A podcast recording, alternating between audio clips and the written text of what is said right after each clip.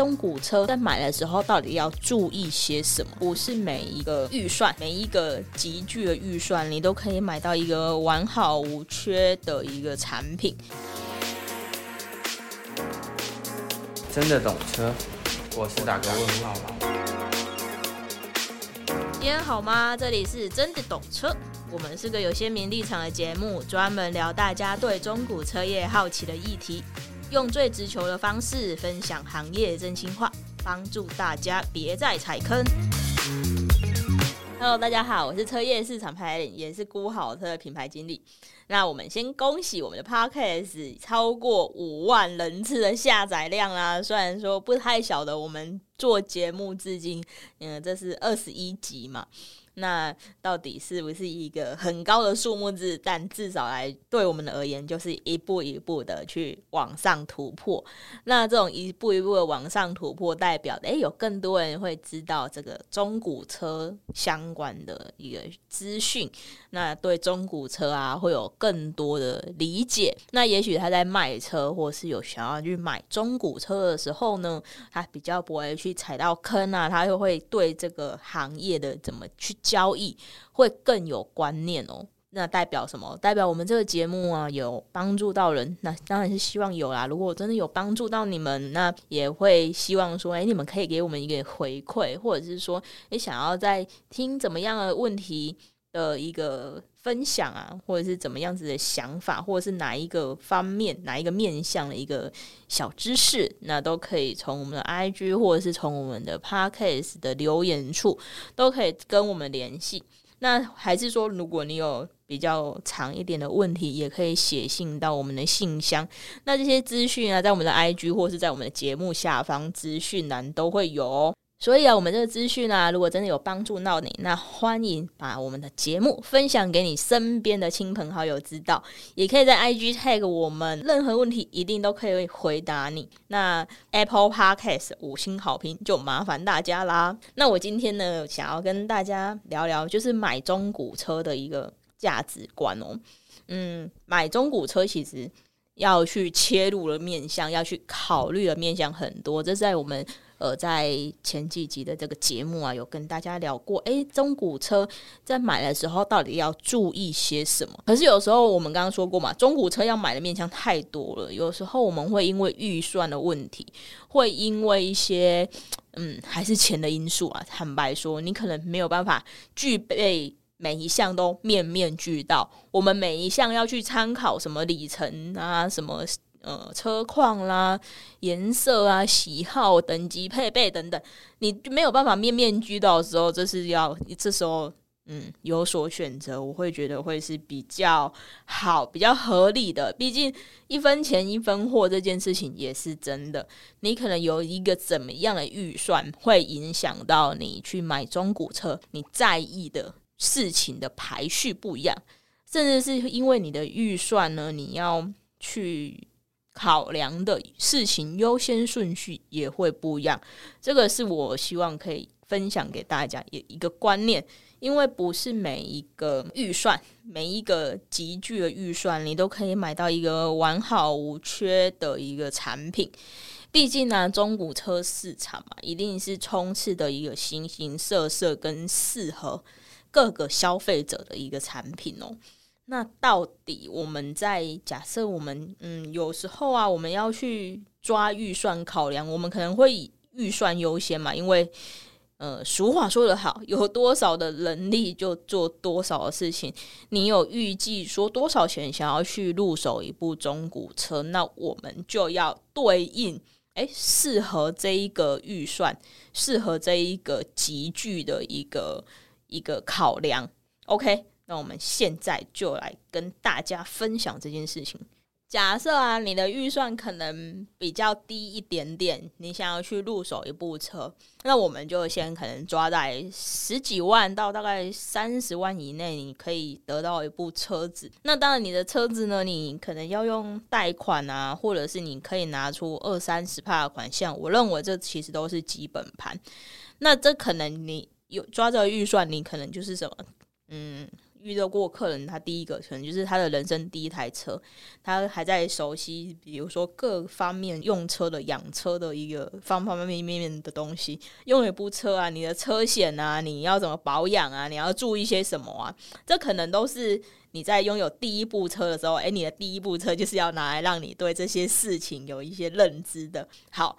那你的第一部车，假设你可能就预算可能就要这样，其实也合理啦。那当然呢，就是所谓的业务用车。业务用车是什么？你就比如说你的工作性质是你要去跑客户的，你可能要东奔西跑的，你可能一定要有车子来代步的。那你业务用车，嗯，你就是要。具备什么妥善率啊、省油啊等等的，那你可能你业务用车，你这里程就是你你一定会怎样？你就一直开一直开，努力的开车，因为你都入手一部车了嘛，那努力的跑业务，这是理所当然的。所以啊，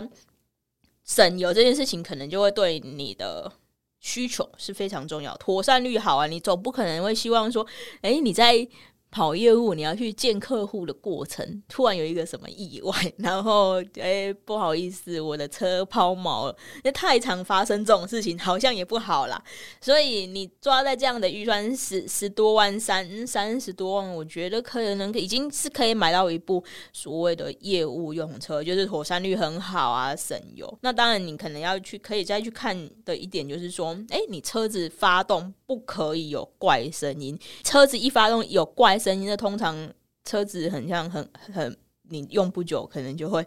有一点毛病来出现，所以我觉得可能你抓二十几万、三三十几万，你在买一部中古车的时候，哎，你可能你比较去需要去在意这个东西，车型是不是属于好养、妥善率很高的车子？车子嗯，在发动在行驶的一些过程中，会不会有任何的麻烦？跟会不会给你？带来很大的养车成本。当然，我们所说所有养车本就是包含保养啊，后续呃，你要维护它，会不会花你很多的时间跟很多的金钱？这可能都是要注意的状况。那有时候你们想哦，大概在十几万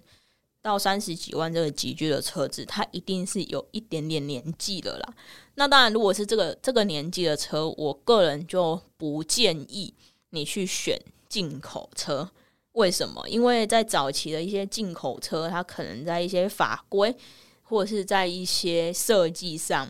没有那么符合所谓台湾的用车环境。那不没有那么符合台湾用车环境的代表什么？它在可能行驶机件上的作动，可能不是那么符合台湾的用车环境，也有可能。那再来是说，你车子的内装，因为可能一些进口车他们会使用一些环保材质的东西，所以你再去入手这样子的车，诶，你可能车况会比较多麻烦之外，你可能会发现，诶，它在你那个材质上面怎么会有一些可能有很很快就会脆化啦，或者是有一些那个表面有点脱漆，那其实都是呃环保材质所致的，所以就。比较不建议去买一个所谓二三十呃十十几万三十万的那种进口车，因为那种养耗的成本实在是太高太高了。当然不是说这样的车不好，你因为你的需求毕竟就是要有省油，要有妥善率嘛。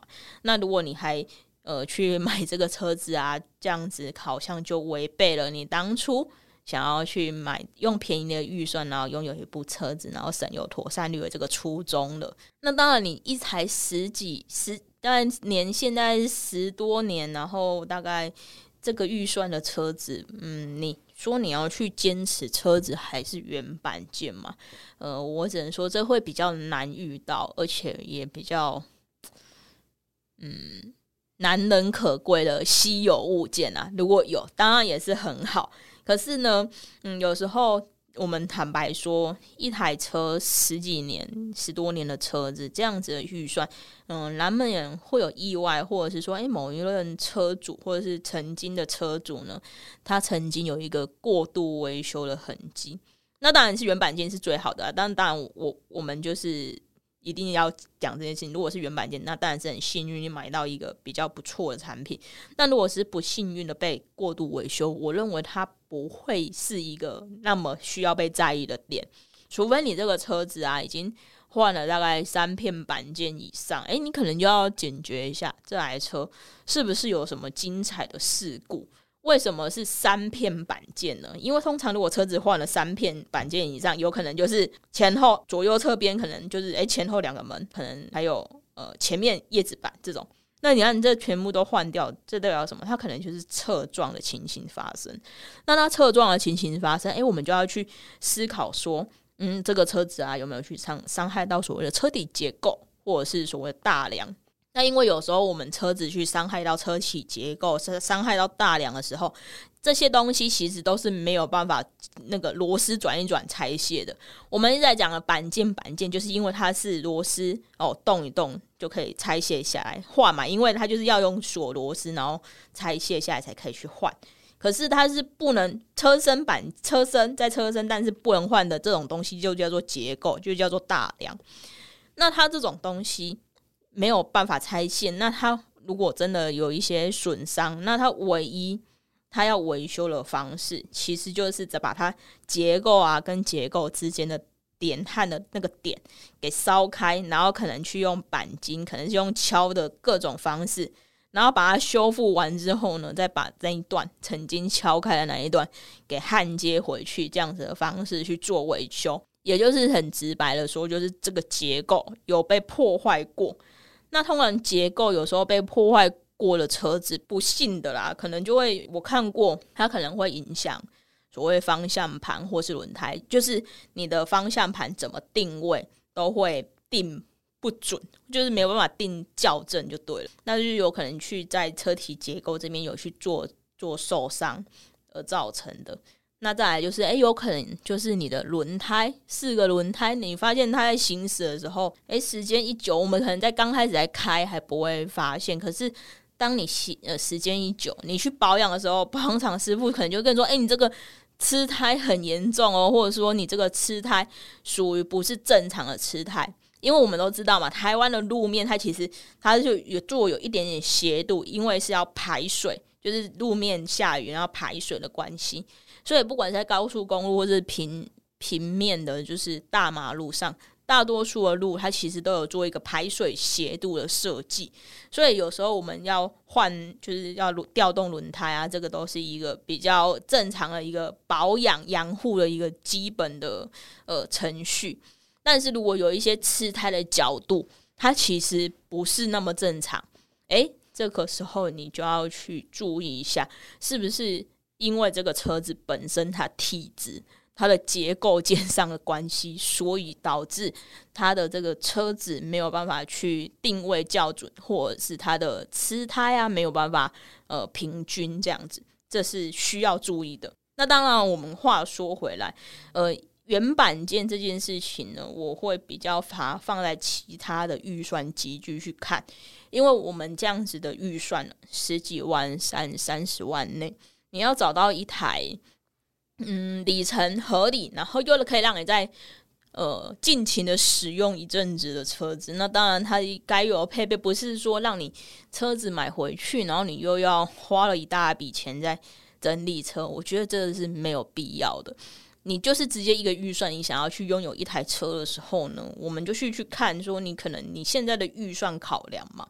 那你预算考量到哪里，我们就是去做怎么样子的选择。那原板件这件事情，可能因为都已经那么久了嘛，那可能难免有你会发生一些 些就是不幸的小擦伤，呃，不小心的更换板件。我认为这其实都是很正常的事情，因为。毕竟它也是那么老了，那幸好它也只是换板件而已，换个一片板件、两片板件，我都觉得都是很很正常。因为就是那么久的时间点，那因为在这么久的时间点，你可以得到一台这样子的车子，那这样子的预算，我觉得只要妥善率好，车子引擎运作都很正常，刹车啊、底盘、机件没有什么漏油什么问题，就是一台。漂亮的好车啦，那我们刚刚说到嘛，我们可能便宜的车子，我们没有办法去在意这么多东西，我们要有舍有得。可是如果你这时候啊，你的预算再抓高一点点，比如说，你可能是抓个五五十万到八十万左右你的预算，你这个预算你可能在短期内你不会有换车的计划。嗯，我说的短期大概就是持有至少五年以上吧。那所以你的贷款的期数可能稍微长一点点，我觉得这倒是没问题的。你这个你就不会遇到有所谓那种违约金的问题，贷款违约金的问题，我们在前之前就是有聊过嘛，没有期数，没有缴到那个期数，你就是会被罚钱。那其实这样对于短期换车，是换车成本是非常伤的。那你五十万到八十万，坦白说，这个这个预算你其实已经可以买到就是。国产车的新车可能没有办法买到最高阶，但是已经摸得到边缘了。诶，其实现在国产新车不便宜耶。对啊，那嗯，这个区间其实会抓的超超大。这个等于是我我们这不是要分分派好不好？不是说买国产新车的客人都。都是傻瓜，因为各有所好。你当然你可以拿着这个预算，你买到国产一个是全新的车的，你享受的是这个产品的喜悦，交车的那个瞬间，你呃有新车呃公司啊，诶去看车啊，然后赏车服务啊等等的，有交车礼丰厚的交车礼啊，然后有一个那种享受时刻感的那种感觉，当然是没问题的，全新的东西。那当然，呃，你在拿着这一个可以买到国产新车的预算呢，你在中古车，你就相对有更多的选择了。那当然要怎么去运用这一笔购车预算，我认为这是真的很看个人。因为有些人坦白说，我们都会说，有时候客人他就是属于新车的客人，因为他可能就会觉得他花了一笔钱，他买了一个。这么这么贵的车子就要几好几十万，他可能比较没有办法接受各种的瑕疵，或是各种的一些缺点，他可能就没有办法去妥协。当他什么都想要的时候，他什么都没有办法去妥协的时候，我认为这种客人他去买新车，对他来说真的是最好的选择。那有时候呢，我们可以可以妥协一点点，我们可以让步一点。它这个车款、车的配备，也许不是现在最主流、最新的，诶，可是你可以买到一个当初新车价怎么样比较高的中古车的二手车。你拿这个预算呢，就是会有这样子的选择嘛。那当然，我是故意把这个区间抓到，诶，好像可以摸到国产新车，跟你可能这个区间有机会买到。当初新车定价比较高的车子，就是这是我是故意去抓这种区间这么大的啦，因为啊，其实我要就是带大家思考一件事情，你国产新车当时候你可能是八八十万买好了，那你可能有一点点折价之后是七十几万，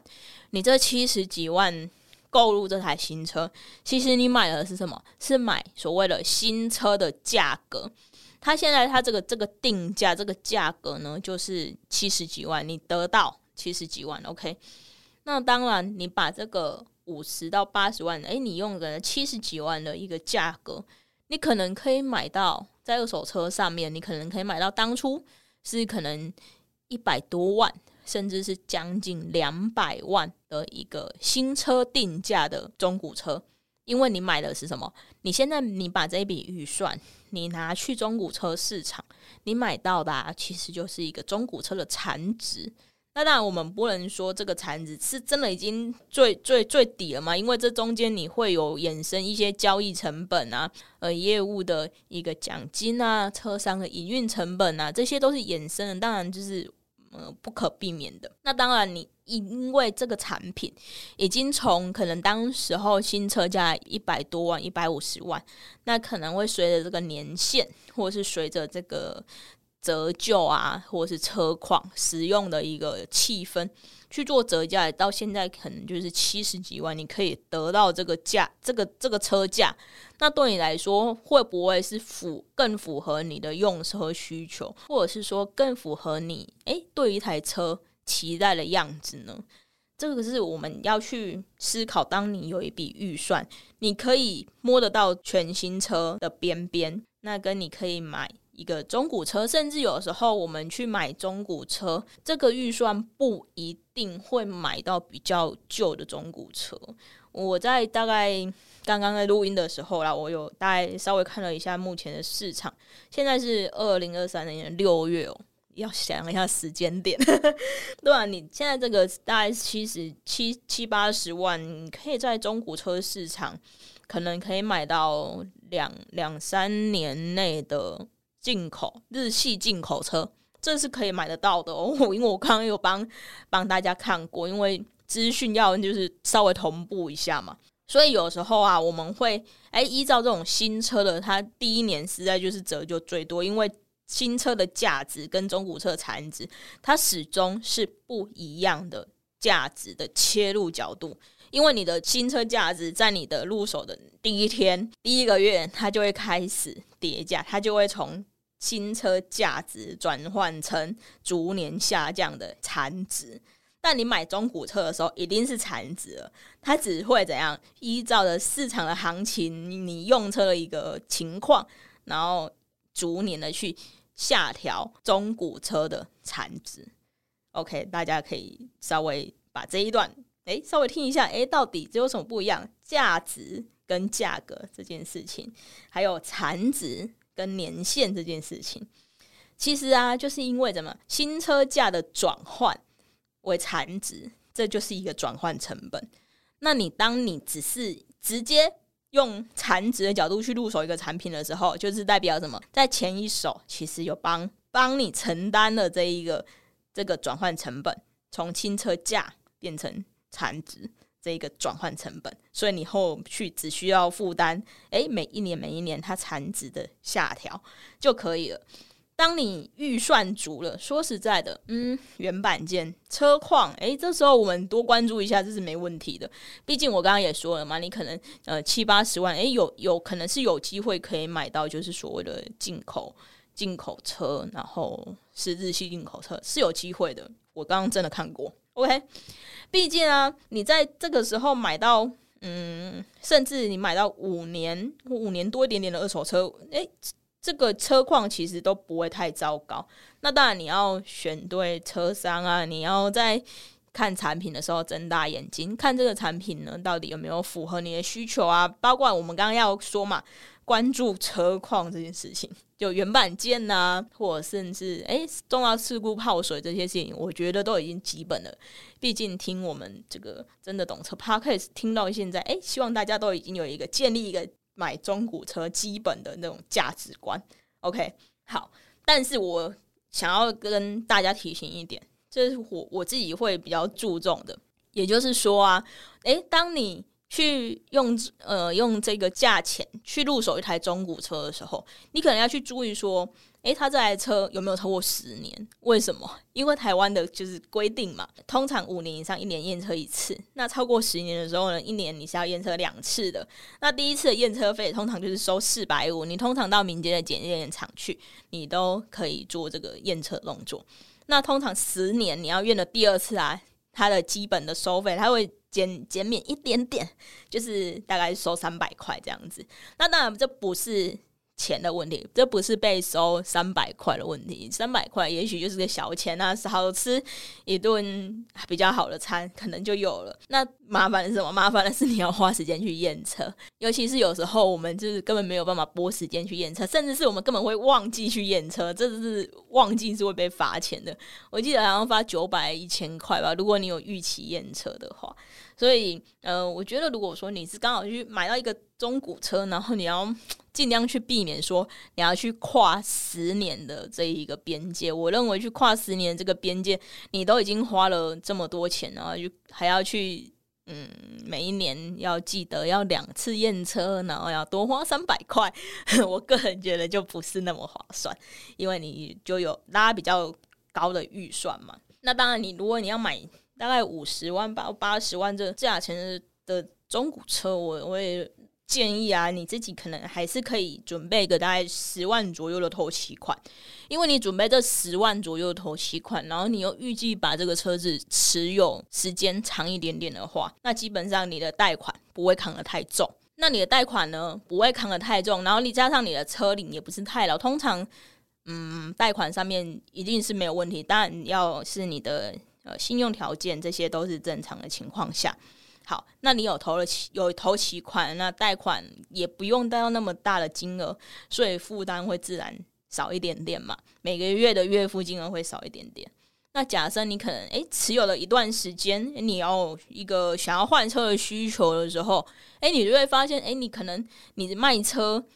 呃的车的估价，诶，你是有机会遇到什么状况？遇到你可能诶有稍微小赚一点点钱，甚至是说，诶，你把这个车子卖了之后呢，你还有可以拿回一点现金，甚至是打平，你不用再怎么样，不用再赔钱卖车，你的车子的这个折旧率呢已经被分散掉了，因为你的随着年限越长，所以你的折旧率就会逐渐平滑嘛。所以你就会被分散掉，所以我会认为你在有这个预算五十万到八十万之间，如果你能够这样子好好的持有它，有一天你要卖车的时候，我相信你会感谢我，你有听到这些内容的。那当然啦，你是一个大人嘛，你在做这些购车决策之前，你可能就要去思考很多方方面面的事情。那五十万到八十万之间，真的是有多一点选择。你在做选择的时候呢，你就会有很多弹性。比如说，这车是不是原版件，外观要不要，还需不需要烤漆啊？你的里程数，诶，要不要呃用一个大概一年跑一万的这种标准来评估？然后我们就用这个预算呢，买到一台诶相当适用的二手车。你这个就可以去思考一下，你就不用因为你的预算，然后去妥协说啊，我可能没有办法买原厂原版件的车子，或者是说，诶，我这个可能需要牺牲里程数，诶，我要牺牲一下，呃，我可能没有办法。买比较少里程的车子，有这个预算，通常就会比较大的弹性啊。因为我们是大人，我们全都要不做选择啦。那我们就是要以一个什么买回去，嗯，不需要再呃额外花钱做整理车为目标。当你有这个预算的时候，你就可以去这样抓，因为毕竟有的时候说实在，不是市场上所有的产品都是漂亮的。那该是什么样子的产品啊？它会对应到什么样子的客人，什么样子的需求？那再来就是最重要一点，就是还是。具备一点点的透气款，这相信对于买车跟后续持有车子的时候，你会相对的轻松。好了，那今天就呢，就是跟大家分享了这两个级距，你大概用抓这样的预算想要去买车，那有机会可能下一集我讲下下下一集吧，就是可以跟大家分享一下最高金额呃比较高金额的车子，我们大概可以去在一些什么东西，我们跟用什么样子的标准去判断，诶，你想要去。买的产品可能是怎么样子的性质？OK，那今天就先跟大家分享到这里，我们下次见啦，拜！我们会用市场派的视角持续分享，也邀请你到 Apple Podcast 或 Spotify 给我们好评，让我们更有动力。也可以到 IG 搜寻“真的懂车”，一起交流，一起懂车。还想听什么内容？欢迎留言让我们知道。拜喽！